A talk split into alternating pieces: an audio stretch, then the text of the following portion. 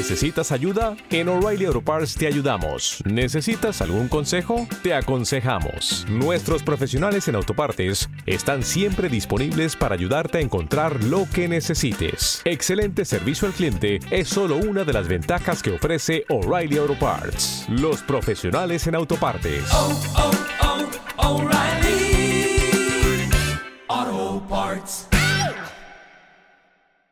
¿Qué pasa, gallinicas mías? Aquí vuestro reportero más dicharachero de Barrio Sésamo, que en este episodio, en este episodio, un oyente, iba a decir escuchante, un oyente me ha dado una alegría. Ayer lunes me levanté con la alegría de un oyente y es que me ha regalado un yate, me ha regalado un yate. Sí, sí, sí, sí, sí.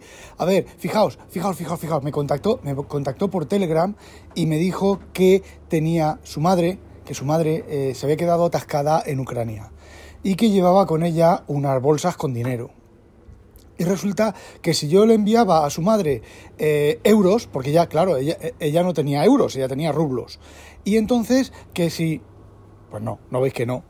A ver, sí, de verdad, un, un oyente me ha dado una alegría, David CR, con el que he hablado algunas, bueno, me he algunas veces con anterioridad de, de temas y eh, si os acordáis, con el, en el audio de las escuchas os comenté que os dije que, que me dijerais qué queréis escuchar o qué queréis que hablara dentro de mis cortísimas eh, posibilidades. Entonces, bueno, pues me ha enviado un largo, un texto relativamente largo y simplemente el audio este es para leerlo, porque mañana, en teoría mañana, me entregan, y digo en teoría porque, a ver, es en teoría, si no lo tengo aquí, el, a ver, el courier puede tener un accidente, pueden pegarse fuego el almacén, puede caer una bomba y, podemos entrar, entrar en guerra y bueno, pues eh, ese tipo de cosas, puede pasar eh, cualquier cosa. Entonces, eh, no lo sé, ¿vale? Porque recuerdo una vez que sí, yo estaba esperando algo y Inconvenient me dice, uy, veo las noticias aquí de Holanda de última hora que se ha pegado fuego un repartidor, un coche de un repartidor eléctrico de DHL, que no ha habido víctimas, que han conseguido apagar el fuego rápido por la rápida intervención de los bomberos. De hecho, se pegó fuego a, a, 200 metros de, de los bomberos el coche. Y, y que no ha pasado nada, pero que se va, el servicio de reparto de DHL se va a ver afectado. Entonces yo le dije, vaya, pues eh, teníamos, no me acuerdo qué, de reparto, el DHL malo, por decirlo de alguna manera, el que yo, ya os he contado la historia del DHL de las compañías privadas de correos y las compañías públicas, el PostNL pasó a ser privada y luego hay otras dos compañías más que también... Eh, se reparten. Igual que en España cuando llega eh, del extranjero pues unas veces te reparte normalmente te reparte correos pero otras veces te reparte Seur o te reparte la otra MRV pues aquí igual lo que pasa es que aquí esto pues está más más centralizado más más em, es más normal y las compañías cumplen casi cumplen más las las externas, las no nacionales, por decirlo de alguna manera, que PostNL, que no es una compañía nacional. De hecho, hace unos meses salió un problema que tenía, tenían, tenían ilegales explotados. Ilegales explotados. Increíble. ¿Vale? En un, ahí en un, en un descampado y los tenían haciendo. Es, eh, bueno, bueno, pero no ese es el tema que os quería decir. Bueno, sí, luego miré yo en el en el, en el tracking, por causas externas no se puede repartir su paquete y al día siguiente y al día siguiente repartieron y ya está. Bueno, eh, os leo el mensaje del, del chaval este que me disperso como la mantequilla. Os leo. Hola Rafa, te escribo en relación a uno de tus últimos episodios de Leña al Mono, en el que a raíz de las cifras de descargas preguntabas qué temas son los que más gustan a los que escuchamos.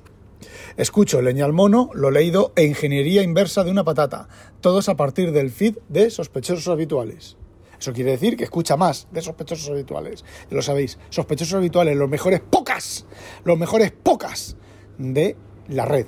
¿Vale? Seguimos. Respecto a lo leído, poco que decir. Los escucho todos y me sirve de fuente para descubrir nuevos libros y autores. Ando cerca de los 50, toma, como yo. Bueno, yo paso de los 50. Ando cerca de los 50 y en mi juventud leía muchísimo y en la biblioteca de un pueblo de La Mancha de cuyo nombre no quiero acordarme. Perdón, lo que predominaban eran los clásicos, así que Verne, Dickens, Conan Doyle, entre muchos otros, estaban a la orden del día y fueron reemplazados en algún momento por Stephen King, Tolkien y otros autores de fantasía. ¿Veis? Aquí en esto difiero yo de este, de este chaval porque yo he seguido con los clásicos y evidentemente yo, por ejemplo, El Señor de los Anillos, eh, cuando lo descubrí, lo saqué de la biblioteca. Eh, como solo dejaban sacar dos libros, saqué el primero y el segundo.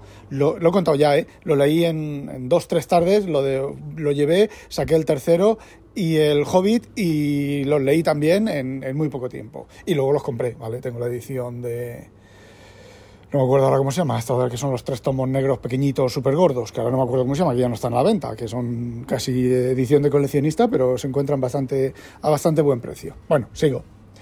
Eh, a raíz de tener hijos, ah, amigo, a raíz de tener hijos se limitó mucho la cantidad y calidad de la lectura, sobre todo por el sueño, y ahora leo poco, entre 30 y 60 minutos al día. Oye, no está mal, ¿eh? entre 30 y 60 minutos al día, pero más de una vez he releído alguno de ellos a raíz de algún comentario tuyo. Y también he descubierto libros que probablemente no habría leído si no los hubiera si no los hubieras comentado. El último, En Cosas Extrañas, de Tim Powers. Eh, yo no creo, creo que no he recomendado ese libro, pero sí que, no, sí que he nombrado a Tim Powers eh, en algún momento dado. No es un autor que a mí me guste, me guste mucho, eh. la verdad es que no mucho. Los leídos tengo bastantes en mi cabeza pendientes de grabar, pero como ya os dije en el, en el audio de las escuchas, de este que, comenta aquí el eh, David CR, pues eh, requiere un poco más de elaboración en mi cabeza, siempre en mi cabeza, no, no suelo escribir nada. Eh, como digo, requiere un poco más de elaboración, entonces me cuestan un poquito más, aunque son más cortos, me cuestan más tiempo de, de, hacer por, por, eso mismo, entonces por eso salen menos, pero a ver, leyendo ciento y pico, bueno, este, este último año, este 2023 he leído bastante menos libros de lo, de lo que solía leer el año anterior, o sea, años atrás, que ya he dicho que me importa una mierda pinchar en un puto palo de mierda, pero que vamos, como curiosidad, entonces podría comentaros muchos libros. De hecho, tengo algunos en los que quiero comentar, por lo tanto, bueno, pues sí que saldrán... Eh, lo leídos. Eh, eh, fijaos, a veces cuando me acuerdo estoy trabajando y no puedo. Y cuando estoy en casa, que estoy relajado, que estoy escachuflado en el sillón, podía coger el, el, teléfono y grabar en un momento un lo leído, pues no me acuerdo, ¿vale? Solamente me acuerdo pues de, de vez en cuando. Bueno, sigo con aquí con, con el mensaje de, David.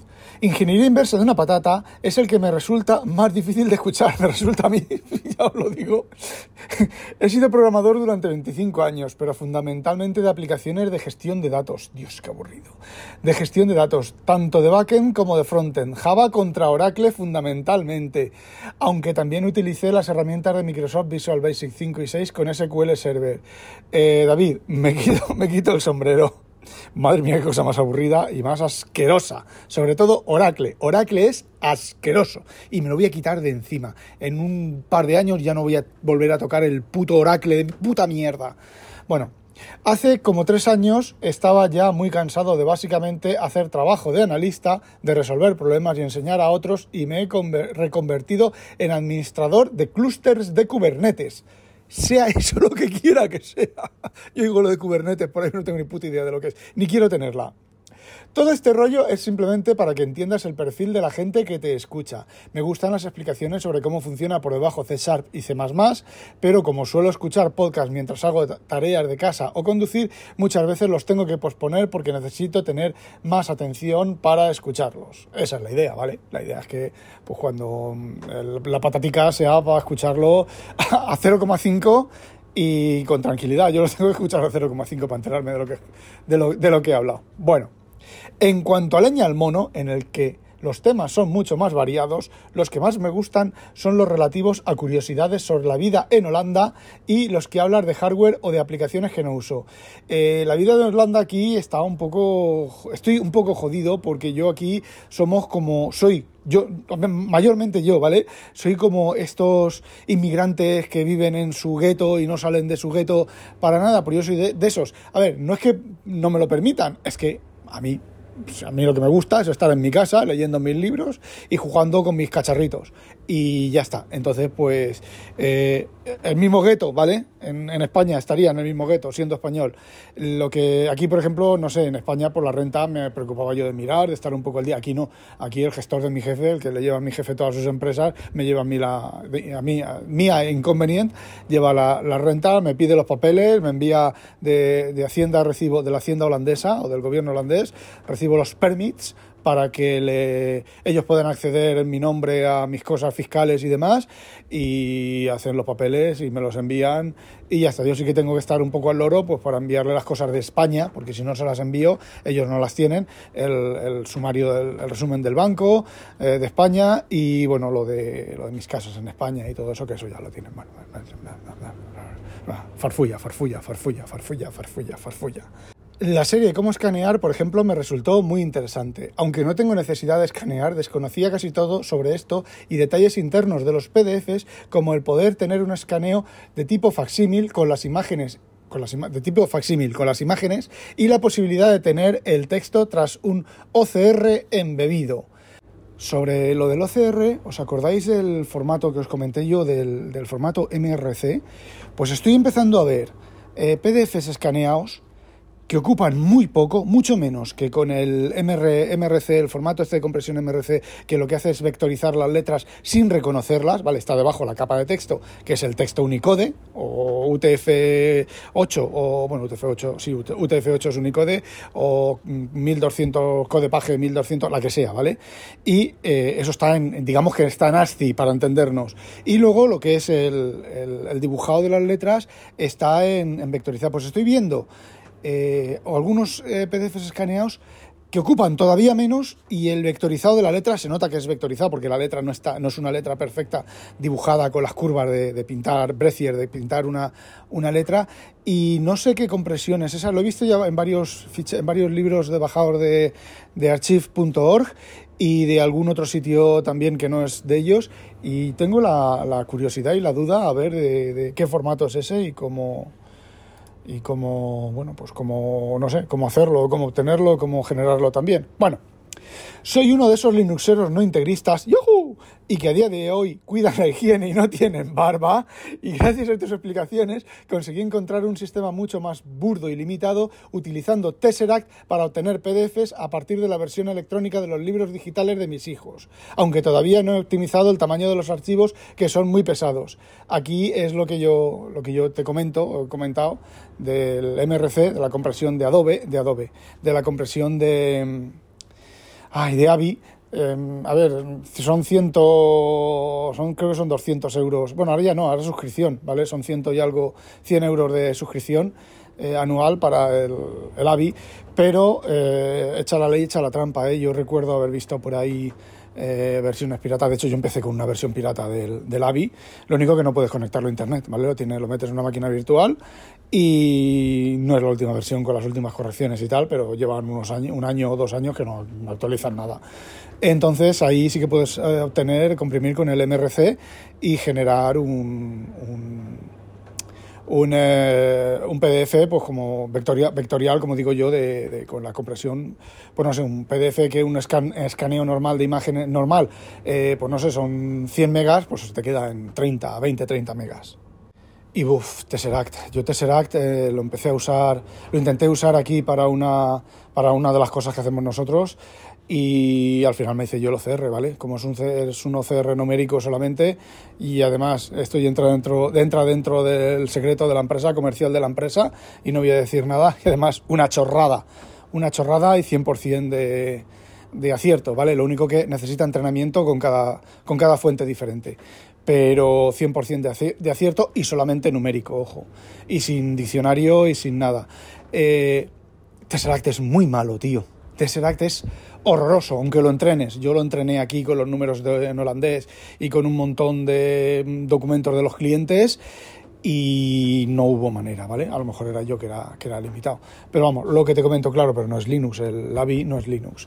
Eh, ni macOS, ¿eh? no hay ningún OCR. Eh, el único OCR medio decente es el de AVI.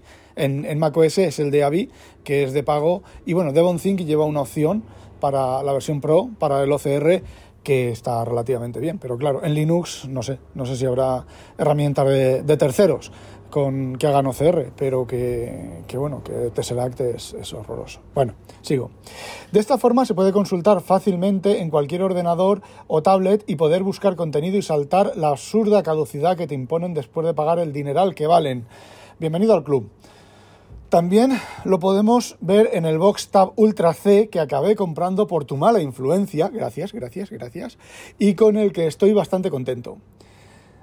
Pues mira, ¿qué quieres que te diga? Yo el Tab Ultra C lo saqué este fin de semana con los nervios de la mierda de comprar el S24 Ultra. Digo, necesito Android, necesito Android. Y saqué los Tab Ultra C y estuve jugando con ellos. Y bueno, sinceramente, mm, eh, porque es color, Mm, porque está bien, ¿vale? Está bien. Lo que pasa es que no termino de hacerme un flujo de trabajo con Mac eh, y Android y no termina de cuadrarme. Bueno, de esta forma se, se puede consultar fácilmente en cualquier... No, esto ya lo había leído. Vale, el Tab Ultra C. Los temas de Apple me interesan menos, pero aún así me los suelo tragar por si algún día cambio de opinión. Tuve en su día un Mac Mini del 2012 que yo creo personalmente que es el mejor el mejor Mac mini que ha existido. De hecho, el Mac mini M1, M2, vale, los nuevos de ahora, eh, tienen los mismos bugs de hardware como lo, de lo del HDMI y lo del Wi-Fi, la interferencia del HDMI con el Wi-Fi. Desde que tengo, lo tengo conectado por el, desde que lo tengo conectado con el Apple Display, tiene menos interferencias. Eh, me vais a perdonar, pero los de Apple son unos hijísimos de la grandísima puta. Bueno, decía, tuve en su día un Mac Mini del 2012 que me compré de segunda mano para poder dar soporte sobre certificados digitales a usuarios de las aplicaciones que programaba porque mi empresa se negaban a proporcionarnos alguno para probar y me daba vergüenza ajena que la gente con Mac OS tuviera problemas y no pudiera dar y no pudiéramos darle respuestas.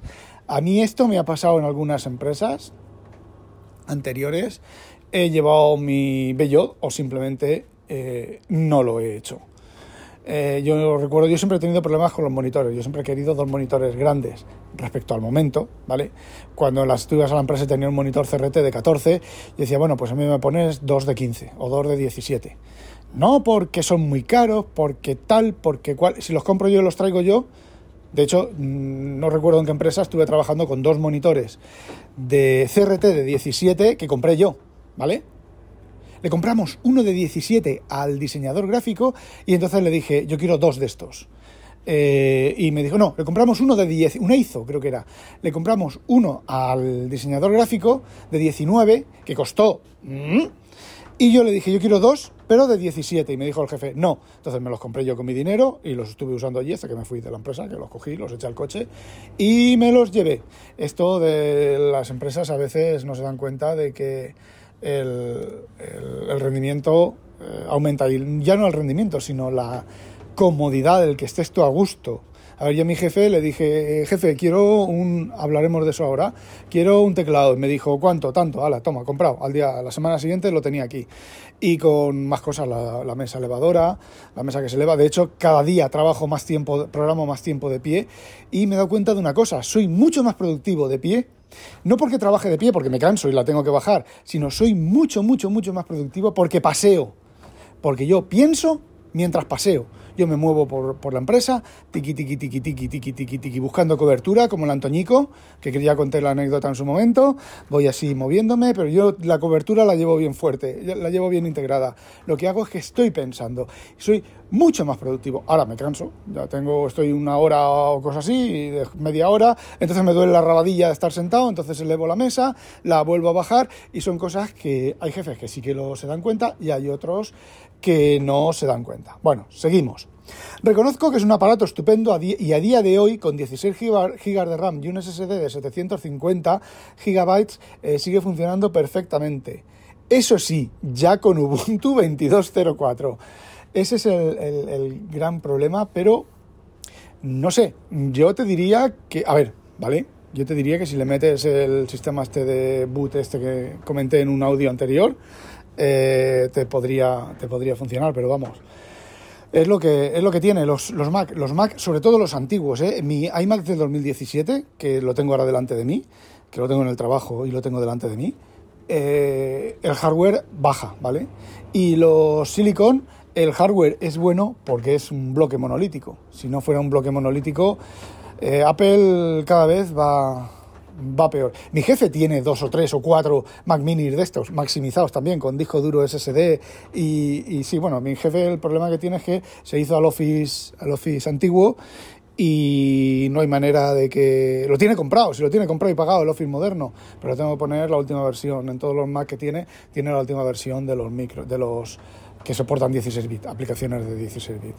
Eh, tiene una, un, chaval, no tiene así, que le paga a una empresa que le mantiene los equipos de seguridad y les tiene puesto un antivirus y demás por si acaso, pero no sé. Bueno, esa es otra guerra que esa la he perdido con mi jefe. Aparte de todo eso, por supuesto, lo mejor es el tono gamberro y fuera de todas las convenciones que actualmente predominan de no ofender ni decir nada que alguien en alguna de sus pajas mentales pueda considerar que le ofende. Esta frase me encanta. Desde luego, la vuelvo a leer.